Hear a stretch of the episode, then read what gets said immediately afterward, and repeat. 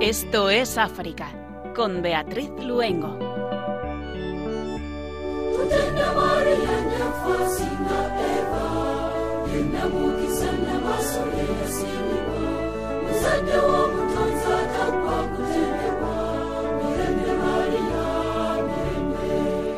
Muy buenas tardes a nuestros queridos oyentes de Radio María. Les damos la bienvenida a este rato africano en la emisora de la Virgen les saludamos un jueves más, Germán García en el control de sonido y Beatriz Luengo, quien les habla. Hoy tenemos con nosotros, acompañándonos en el estudio, a Carmen Mormeneo. Ella es trabajadora social en el Ayuntamiento de Madrid y está muy vinculada a África, especialmente a la realidad de las personas con albinismo en África subsahariana. Muy buenas tardes, Carmen. Hola, muy buenas tardes.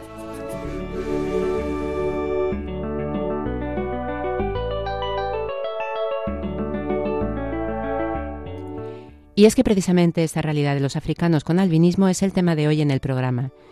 Llamados fantasmas negros de piel blanca o sombras blancas, entre otros apodos, el miedo y el desconocimiento hacen que sufran violencia continua y discriminación en muchos países africanos, además de problemas físicos como ceguera o cáncer de piel.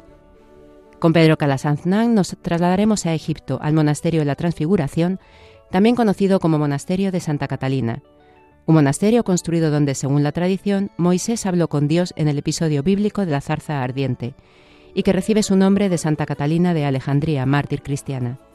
El príncipe mandinga albino. Hoy vamos a escuchar la música de Salif Keita, que fue repudiado por su color y hoy es considerado uno de los cantantes más importantes del continente, conocido como la voz de oro africana. Comenzamos Esto es África.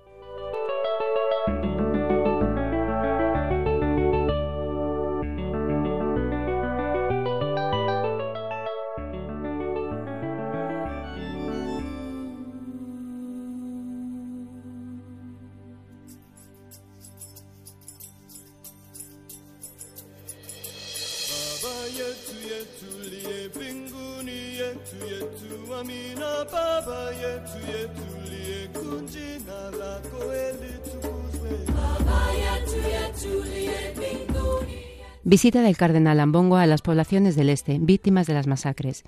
Al menos 20 muertos son las víctimas de la masacre llevada a cabo en el territorio de Beni, en Kibú del Norte, al este de la República Democrática del Congo, a finales de diciembre, durante la visita a la diócesis de Butembo-Beni de su eminencia el cardenal Fridolin Ambongo Besungu, arzobispo metropolitano de Kinshasa. El cardenal viajó a la región el 27 de diciembre para alentar a la, población agotada por los continuos ataques atribuidos a un grupo armado de origen ugandés, el ADF, que se ha instalado en este área de la República Democrática del Congo hace 20 años. En su discurso público en Maimoya, el cardenal Fridolin Ambongo Besungu instó a los habitantes a colaborar con el ejército, la policía y la misión de la ONU en la República Democrática del Congo, MONUSCO, para detener las masacres y reiteró que la Iglesia continuará rezando sin cesar para que el Señor ponga fin a esta tragedia.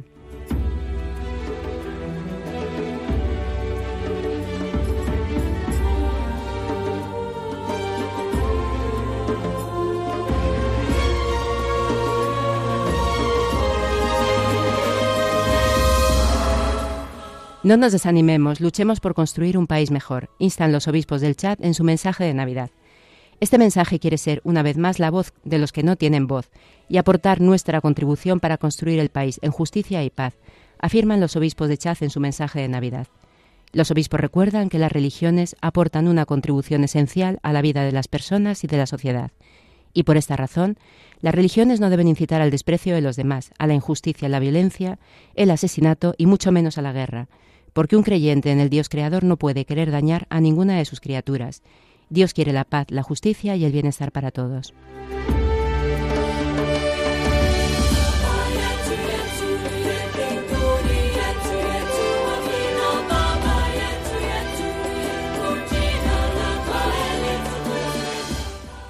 Treinta muertos en la explosión de un puente que une Nigeria con Camerún.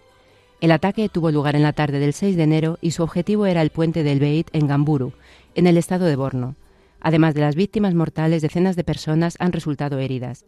El puente que conecta en Gala Gamburu en Nigeria y Fotokol en Camerún Estaba abarrotado porque cientos de personas regresaban a Nigeria desde el mercado del lado camerunés. En esta zona actúan terroristas de una facción de Boko Haram que se unieron al Estado Islámico.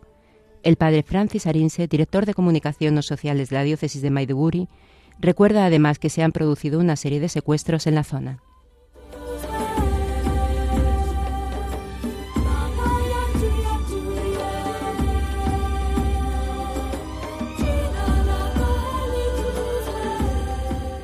registrados intensos enfrentamientos entre el ejército y el grupo rebelde UPC en el sur de República Centroafricana.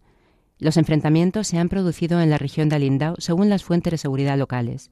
Estas fuentes han detallado que los combates han estallado después de que el ejército lanzara una ofensiva contra rebeldes en la zona, tras la muerte de un soldado. Las autoridades no han informado por el momento sobre víctimas, si bien se cree que el enfrentamiento se ha saldado con varios muertos y con el desplazamiento de varios miles de personas desde Alindao.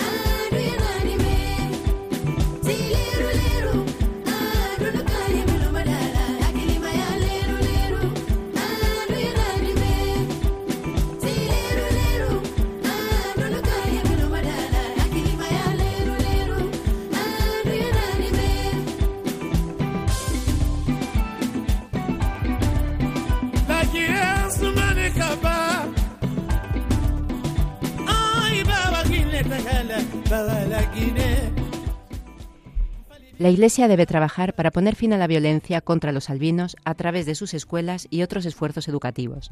Son palabras del obispo Sitembele Sipuka de Mtata, primer vicepresidente del Simposio de Conferencias Episcopales de África y Madagascar. El simposio condena todas las formas de violencia contra los albinos, desde asesinatos hasta mutilaciones y actitudes dañinas. Es la mentalidad la que debe cambiarse, señalando que las supersticiones están arraigadas.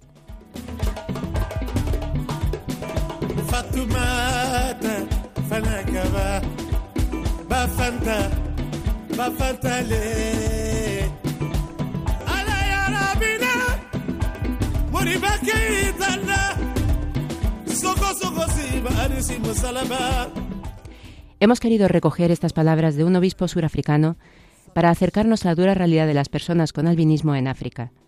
Para hablar de esta realidad está con nosotros hoy en el programa Carmen Mormeneo. Ella es trabajadora social en el Ayuntamiento de Madrid y lleva varios años viajando a África por placer y por trabajo en derechos humanos y cooperación al desarrollo. Con una larga trayectoria en Amnistía Internacional y actualmente también en la ONG África Directo, trabaja apoyando a personas con albinismo en África subsahariana, especialmente en Malawi y Mozambique. Muy buenas tardes de nuevo, Carmen. Hola, buenas tardes. Cuéntanos en rasgos generales qué es el albinismo. El albinismo es fundamentalmente una condición genética es importante eh, que sepamos que no es una enfermedad, ¿vale?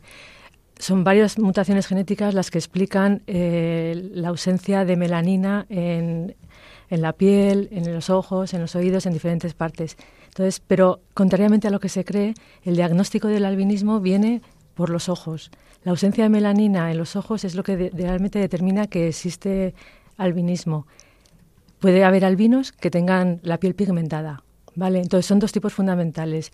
El albinismo ocular, que solo hay falta de melanina en los ojos, y el óculo, la falta de melanina en la piel y en, y en, el, y, y en los ojos. Siempre en los ojos y luego con o sin en la piel.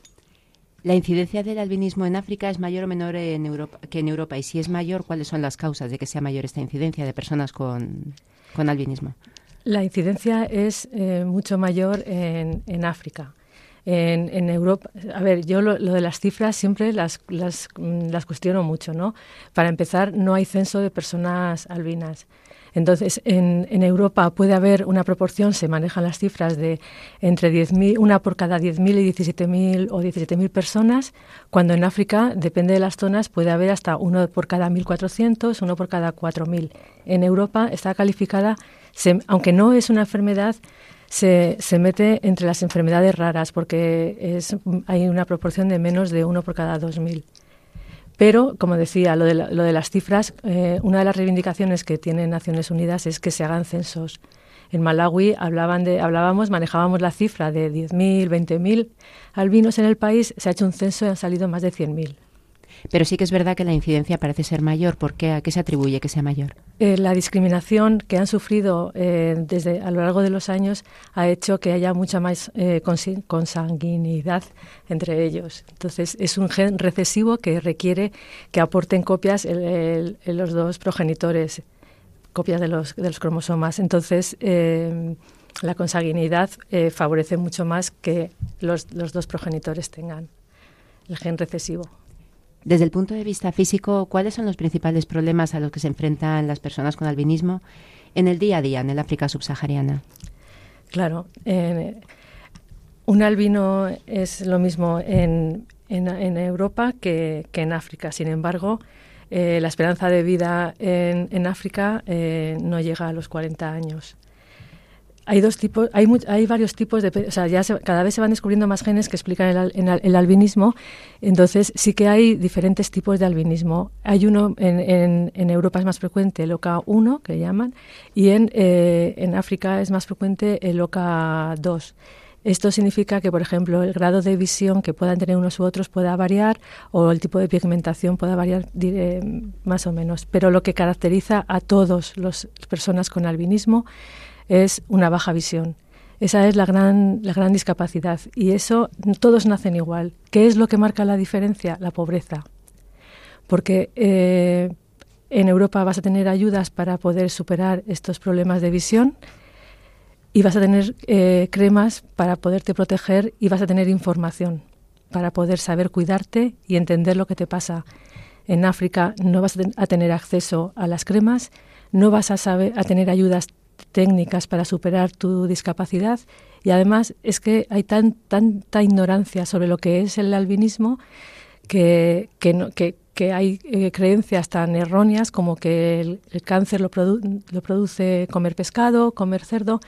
Eh, hay incluso médicos que, que están dando esta información y como no saben que es el sol quien produce el cáncer, pues no se protegen. Bueno, y, si, aunque lo supieran, no tienen recursos porque las cremas es un, es un elemento de lujo. Desde el punto de vista social y familiar, ¿dónde se centrarían principalmente estos problemas? Pues desde el momento en que, en que nace un, un niño o una niña con albinismo, ya es un problema.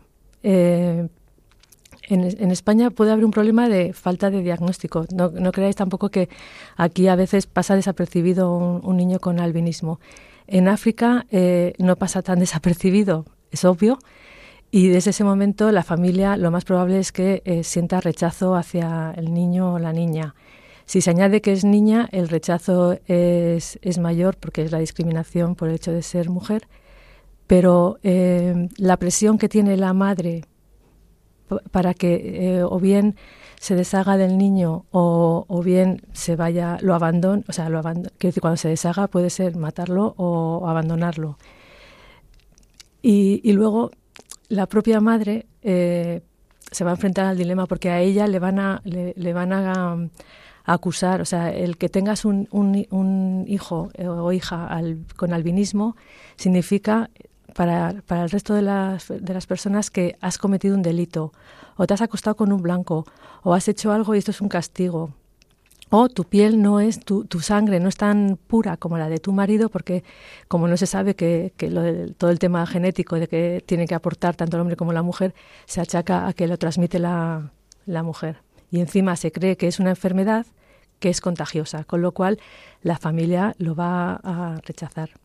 Y el acceso, por ejemplo, a las escuelas, a, o sea, los, los sitios habituales ¿no? del día a día, cualquier lugar donde uno pueda hacer su vida normal. Para poder acceder a las, a las escuelas... O a un trabajo, por ejemplo, cuando son, cuando son adultos. Claro, es que, es, que es, una, es una cadena. Si cuando tú naces existe la creencia de que además eres eh, menos capaz intelectualmente que, que el resto, las propias personas con albinismo, como no saben lo que, lo que es, se terminan creyendo lo que la sociedad de su entorno está diciendo, con lo cual la autoestima es muy, muy baja.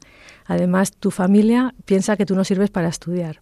Si consigues llegar a, la, a la, escuela, tienes que ser, tener una personalidad y ser capaz de superar los, mm, los, insultos, pues, pues te digan dinero, dinero, dinero, negocio, negocio, negocio. Y ahora luego explicamos por qué. Conejo, le llaman conejo, como tienen los ojos rojos y son blancos, pues mm, eh, eso, también ha, pasa aquí en, ha pasado aquí en, en, en España, ¿no? Y entonces eh, te ponen, los profesores no, no, te dan la ayuda que necesitas por, la, por, la, el tipo de visión que tienen ellos. Ellos ven mucho mejor cuando escribes en negro sobre una pizarra blanca, pero cuando escribes en blanco sobre una pizarra verde, los niños no ven, con lo cual es como la profecía autocumplida, o sea, si eres tonto. No, no es que sea tonto, es que no veo y no me estás ayudando. Y además, eh, si me segregas de los demás, o sea, al final, ¿qué hago? No quiero ir. Y por otra parte, las familias que puedan tener a lo mejor mm, mejor consideración del, o que, que tengan, sientan más cariño por su hijo, existe un riesgo, especialmente en las zonas rurales, y es que secuestren al niño. Entonces, cuando no hay un espacio de seguridad, los padres lo que hacen es no sacarles de la, de, la casa. ¿Esta situación se puede decir que está generalizada en toda África o es más mm, difícil a lo mejor en África Oriental, menos en África Occidental? Hay un pues poco una geografía, ¿no? De esta. Pues hay, hay, o sea, volvemos a lo de siempre, es que no hay datos, pero eh, los, los, datos que yo que yo he visto desde 2006 se han producido 600 ataques en 28 países de África subsahariana, o sea, podemos decir que está bastante generalizado. Yo como he trabajado más por la zona de, de Malawi y Mozambique, eh, ahí lo que ha ocurrido es, eh, bueno, desde 2014 como que empezó a denunciarse más, no que hubiera más, porque no lo sabemos, sino que empezaron a denunciarse más, más casos. Entonces, como que las organizaciones, los gobiernos, como tomaron más cartas en el asunto. Eh, desde 2014 se habían producido como 150 asesinatos y eh, el país donde más estaba mm, visibilizando o más asesinatos había era Tanzania. Entonces, el gobierno de Tanzania sí que tomó medidas, cartas en el asunto, y qué es lo que pasó, que empezó a trasladarse el problema a los países eh, fronterizos, en Malawi, Mozambique. Mozambique hay una diferencia entre el norte de Mozambique, donde hay más este tipo de ataques, que hacia, hacia el sur, también porque la zona rural y la zona, la capital está en el sur. Entonces sí que, que vemos que, que hubo un repunte. Cuando empezamos las ONGs a trabajar, a denunciar, hubo se, se, calmó un poco y otra vez ha vuelto a, a ver un repunte.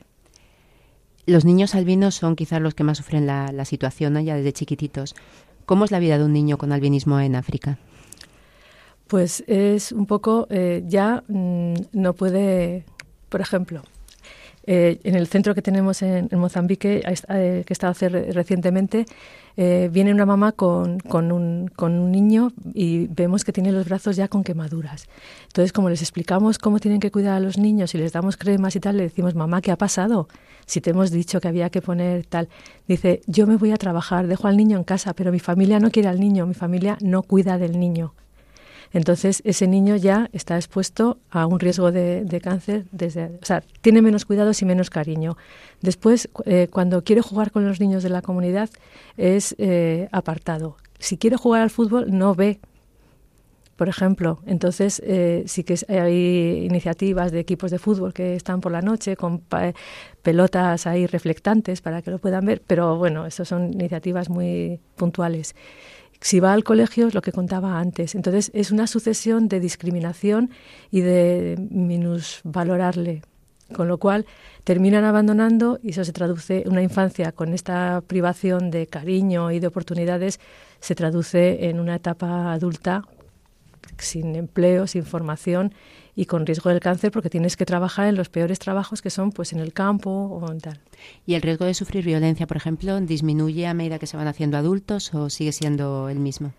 Eh, mm, simplemente eh, disminuye porque no eh, cuando sí disminuye porque es más difícil mm, matar o secuestrar a un adulto pero el problema es que la pobreza es que está es que está en la base de, de todo mm, no son, son muchas veces son los propios familiares los que los venden entonces el riesgo es mayor desde luego cuando eres un, un niño ¿Y hay diferencias entre niños y niñas o realmente el tratamiento es el mismo para todos? Eh, hay diferencias porque las partes de las partes de los cuerpos no tienen el mismo precio, por ejemplo. Entonces, a las personas albinas se les secuestra y se les mata pues para mutilarles, utilizar sus eh, partes de su cuerpo, porque así como nacer al, eh, albino es una desgracia para una familia, las partes de los, del cuerpo de, los de las personas con albinismo eh, cree que, se creen que tienen poderes para atraer riqueza, eh, votos durante época de elecciones, por ejemplo, éxito en las elecciones. Por eso ha habido un repunte, porque ha habido un montón de procesos electorales. En todos esos países, además, sí. es cierto. Y entonces, eh, pues bueno, pues eso ya era también otra crónica anunciada. Hablábamos antes de las mujeres, ¿no? Del miedo que sienten cuando, cuando nacen estos niños, cuando tienen un hijo con albinismo, pero desde el punto de vista social y familiar, ¿cómo queda su situación dentro de, pues eso, dentro de su ambiente, ¿no? Pues es muy frecuente que, sean abandonadas. Y si permanecen en la, en la familia, eh, posiblemente eh, es, es, porque el marido mm, sí la quiere, pero el resto de la familia y la familia extensa en África es muy importante, la va a culpabilizar. Entonces siempre va a estar estigmatizada.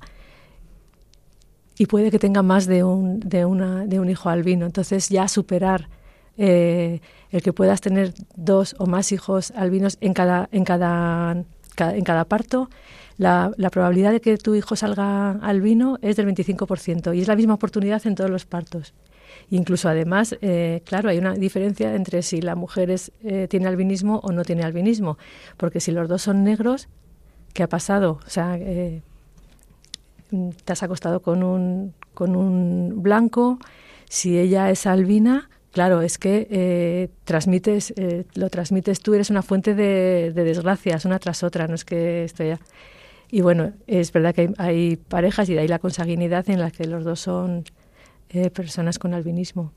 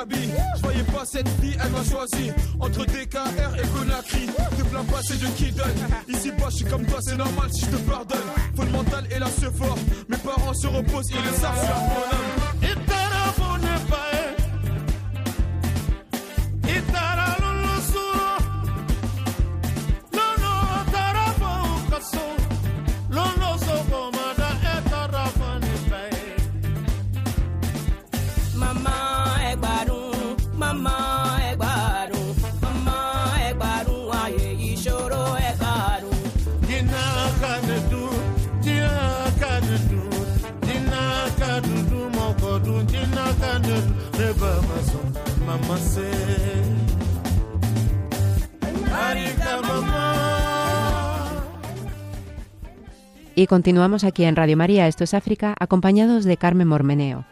Con ella, a través de su testimonio, nos estamos acercando a la realidad de las personas con albinismo en el África subsahariana. Carmen, eh, iniciativas como la de, las de obras misionales pontificias en países como Tanzania, Burundi, Zimbabue, República Democrática del Congo, ¿no? El otro día leía que en este país, especialmente en zonas de conflicto, se libra, donde se libran batallas por recursos naturales, se promocionan amuletos hechos de parte del cuerpo de albinos, porque traen suerte en la búsqueda de metales preciosos, ¿no? Iniciativas como la de la ONG de África Directo, en la que tú eres voluntaria, con el Centro de Apoyo Integral a las Personas con Albinismo en Mozambique, en colaboración con los mercedarios y mercedarias de la caridad. Este tipo de iniciativas, ¿qué apoyo encuentran tanto de la sociedad civil como de los gobiernos? A veces eh, mm, a ver, eh, ¿te refieres a, las ONGs como África Directo te refieres a iniciativas de intentar eh, montar centros que ayuden o... Eh, te quiero, decir que em, a veces a las, a las ONGs pequeñas no se les valora tanto como a lo mejor Médicos Sin Fronteras. Yo creo que en el mapa de las ONGs es muy importante que cada uno cumpla su misión y encuentre su lugar.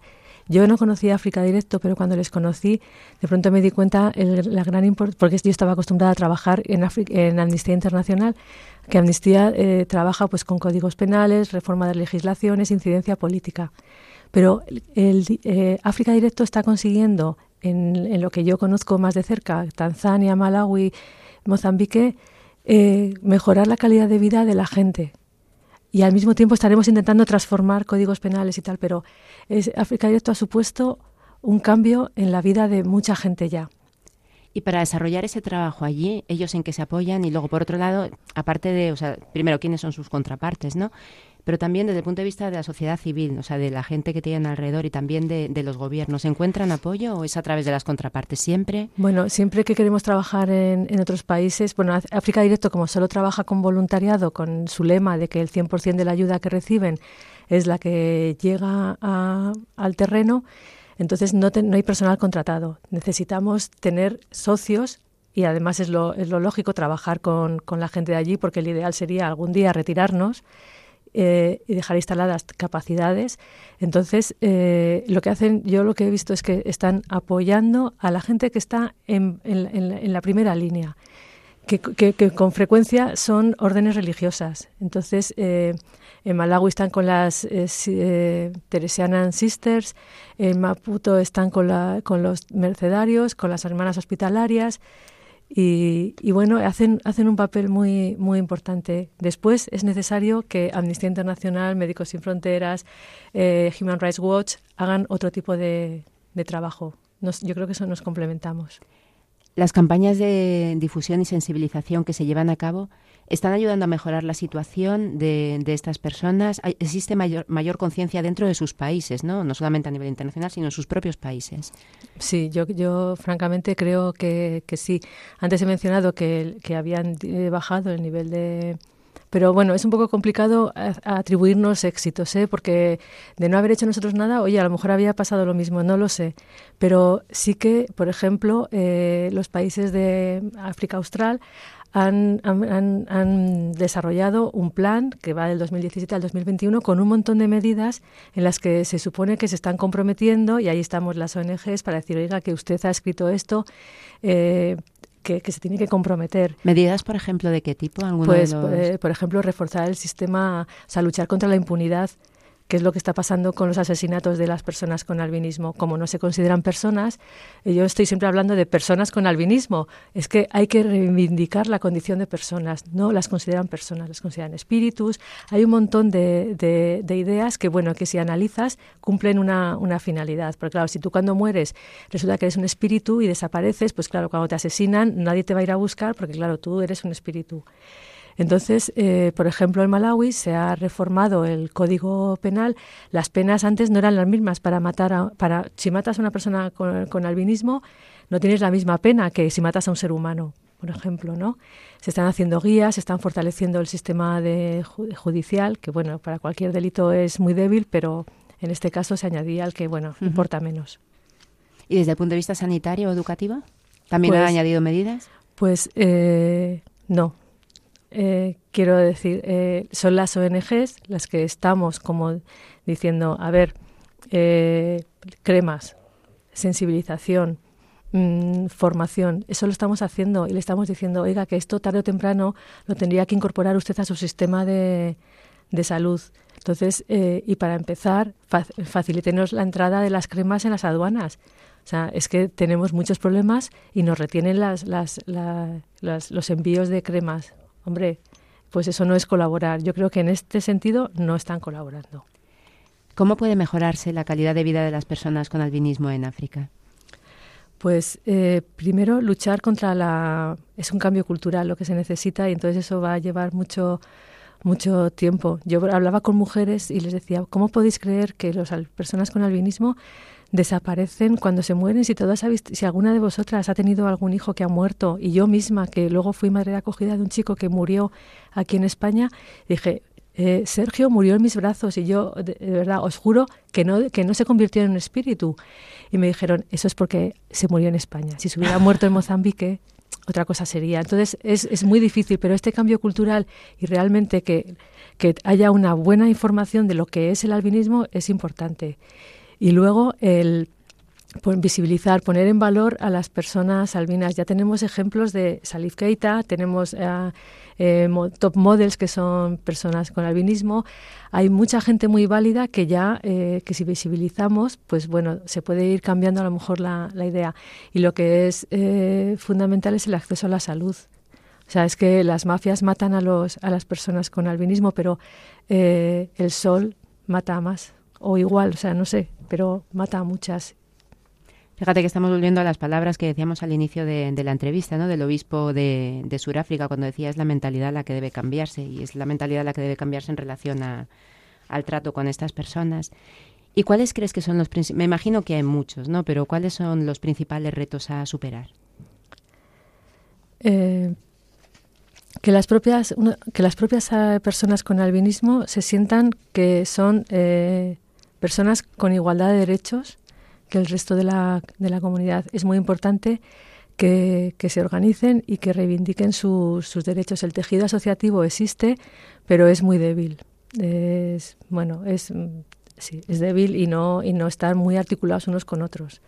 Entonces, pero bueno, eh, Amnistía Internacional lo que hace es apoyar a las asociaciones de personas con albinismo para que sean ellos los que eh, reivindiquen. Y, y, luego la prevención del cáncer. Y, mientras conseguimos bajar en, Tanzania, el trabajo que ha hecho África Directo con otros actores ha conseguido, eh, entre ellos un equipo del Ramón y Cajal, que, que, han ido a operar y a formar profesionales allí, han conseguido eh, bajar de manera muy significativa el ratio de, del cáncer de piel. Entonces, eso es para nosotros es un objetivo, pero mientras tanto, porque van, van, a pasar unos pocos años hasta que lo consigamos en Mozambique, por ejemplo, la muerte de las personas con cáncer de piel es terrible. Te iba a preguntar precisamente sobre la formación al personal de tanto del sistema educativo, sistema sanitario. Eh, ¿Se les imparte algún tipo de formación? ¿Cuál es su, su forma de actuar ¿no? respecto a, estas personas?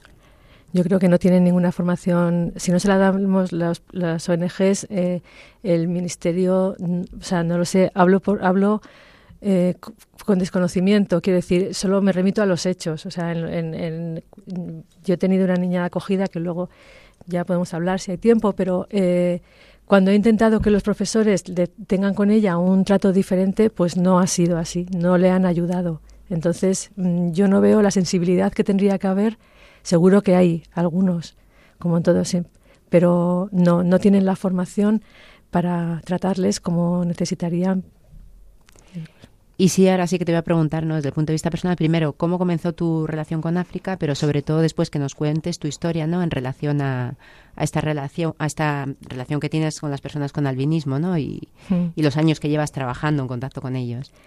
yo, yo, yo, siempre, eh, bueno, hace más de 30 años que soy voluntaria de Amnistía Internacional y yo estaba trabajando por, por África cuando coincidió que un amigo de mi marido que vivía en Mozambique nos dijo...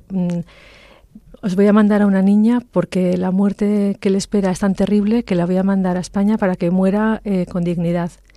Entonces eh, dije, bueno, pues ya le acompañamos en este proceso y nos quedamos con ella en el hospital, pero claro, cuando entra al hospital, a Gregorio Marañón, los médicos se ponen a luchar por ella y transcurrido un año eh, le salvan la vida. O sea, hay una película que habla de esto, que es Hombre Negro, Piel Blanca, y, ahí ves el, el, trabajazo que han hecho los, los médicos de, del, del de Marañón.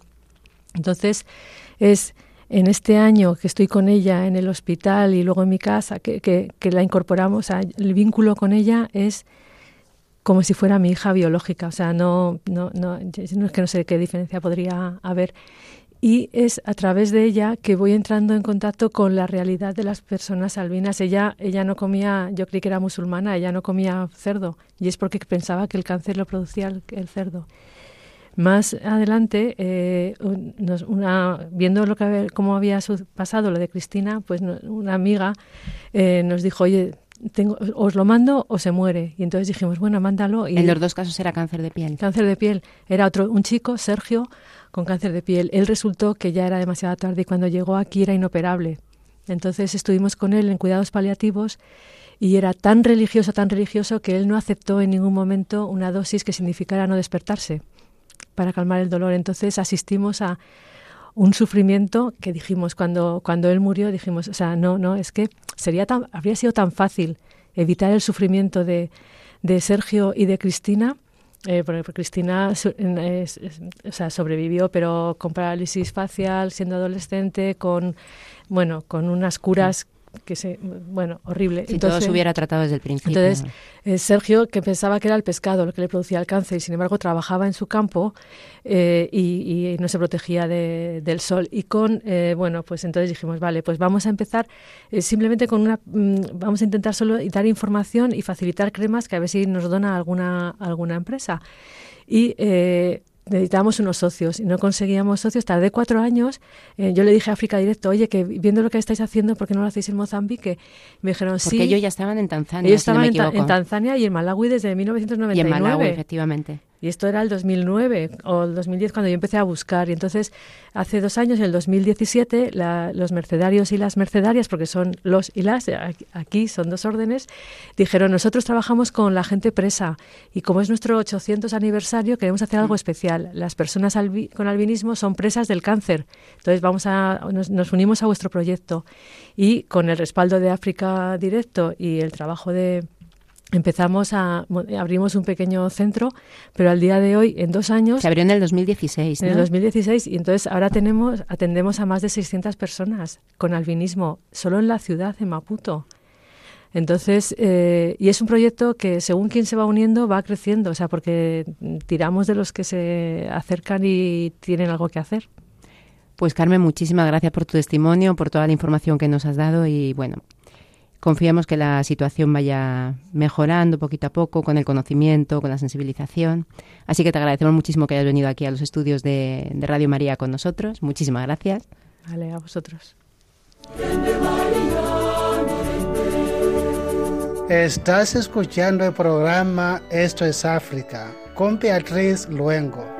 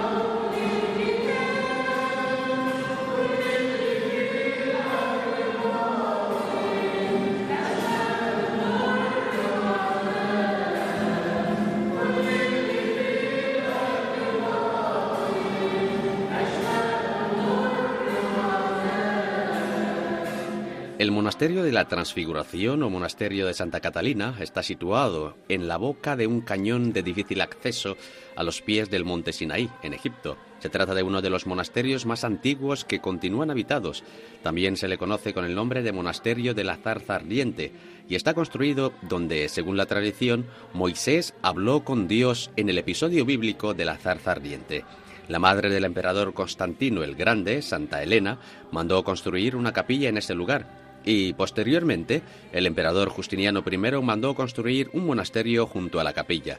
El monasterio fue construido entre los años 527 y 565. Supuestamente la zarza que se conserva es la original convirtiendo el monasterio en lugar sagrado para las tres religiones monoteístas, judaísmo, cristianismo e islam.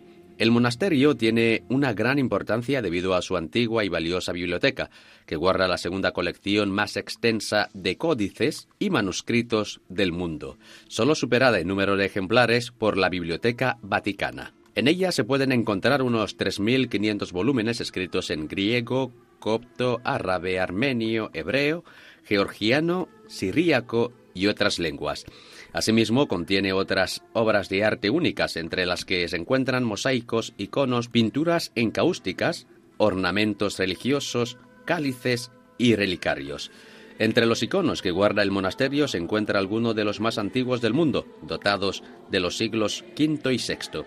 Aunque su verdadero nombre es Monasterio de la Transfiguración, es conocido también como el Monasterio de Santa Catalina, recibiendo este nombre de Santa Catalina de Alejandría, mártir cristiana cuyo cuerpo fue trasladado por los ángeles al monte Sinaí y los monjes del monasterio encontraron sus restos sobre el año 800 en una gruta de la montaña, momento a partir del cual el monasterio custodió sus reliquias y se convirtió en importante centro de peregrinación. Según narra la pasión de Santa Catalina, cuando el emperador Magencio o Massimino llegó a Alejandría, ordenó que todos sus súbditos ofrecieran sacrificios a los dioses. Catalina, una joven de estirpe real que entonces tenía 18 años, se dirigió al templo acompañada por su séquito para animar a los cristianos e incitarlos a la resistencia.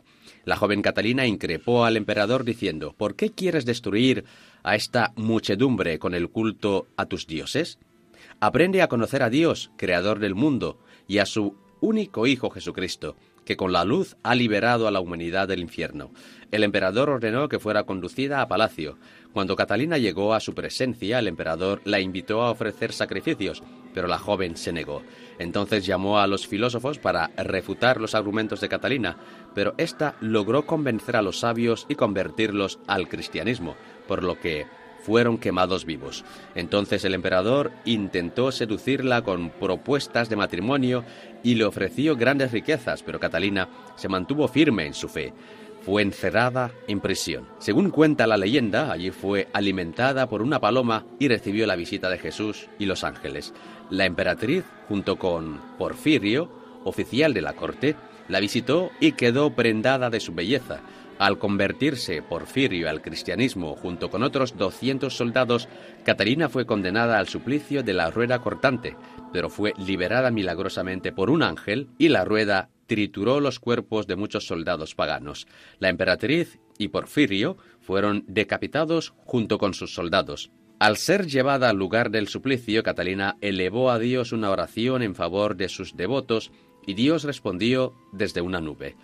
Al ser decapitada, de su cuello manó leche en vez de sangre, y los ángeles transportaron su cuerpo al monte Sinaí el 24-25 de noviembre del año 305.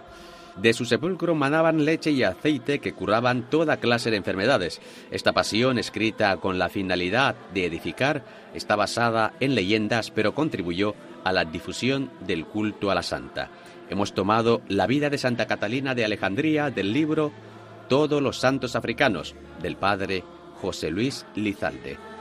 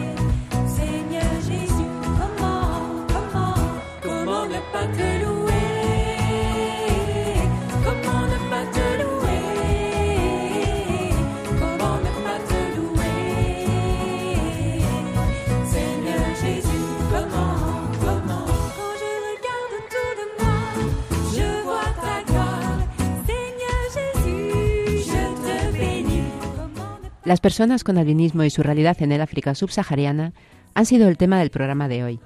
A través del testimonio de Carmen Mormeneo, trabajadora social en el Ayuntamiento de Madrid y muy vinculada a África por sus viajes y por su trabajo apoyando a estas personas con albinismo, especialmente en Malawi y Mozambique, hemos conocido los principales problemas que sufre este colectivo, como es la vida de un niño albino en África o de una madre cuando da a luz un niño albino, actuaciones, campañas y retos para mejorar esta situación y la calidad de vida de las personas albinas en África.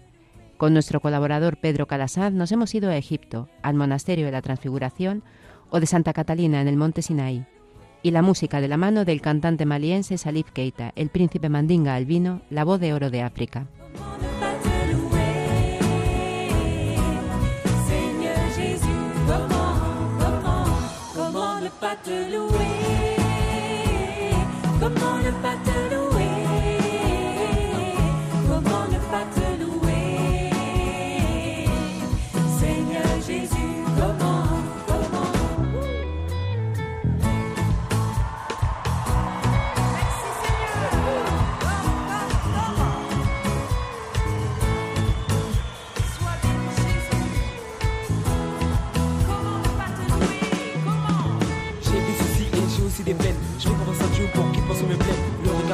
Ne m'intéresse pas, c'est dans l'amour que Dieu me jugera.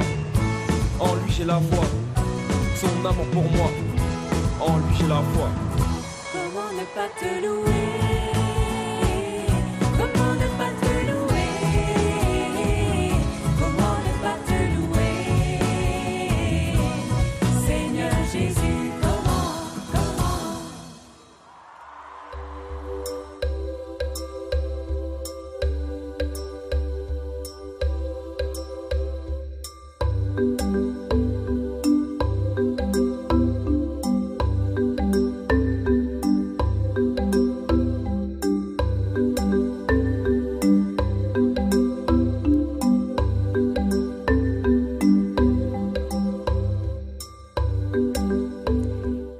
Ya toca despedirse. Carmen Mormeneo, muchísimas gracias por haber estado con nosotros aquí en el estudio, en el programa.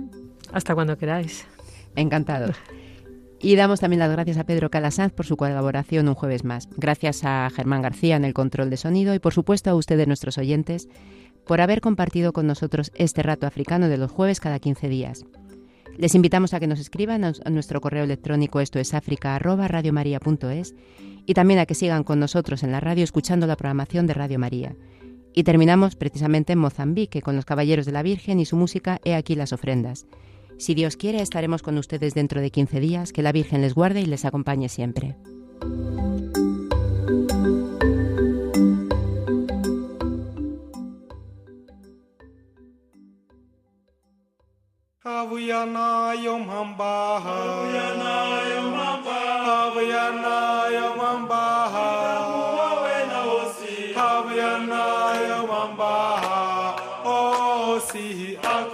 nyikela kawena amashovi mavuya avuya nayo mamba. Avuya nayo mamba. Avuya nayo mamba. Yitamu wawena osi. Avuya nayo mamba. Oh, osi akota nyikela kawena oi mavuya avuya nayo mamba.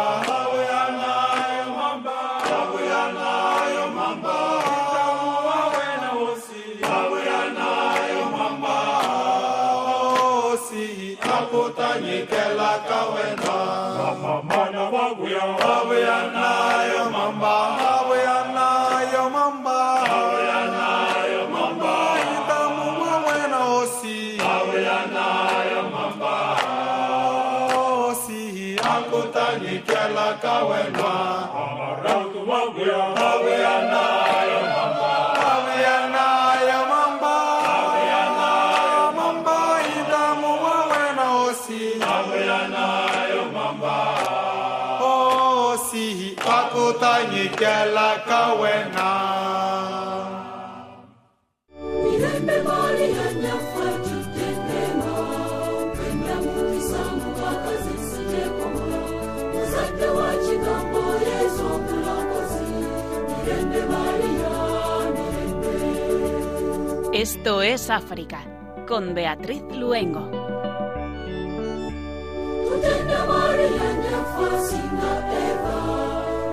Mukisana basore yasimba, muzajya wo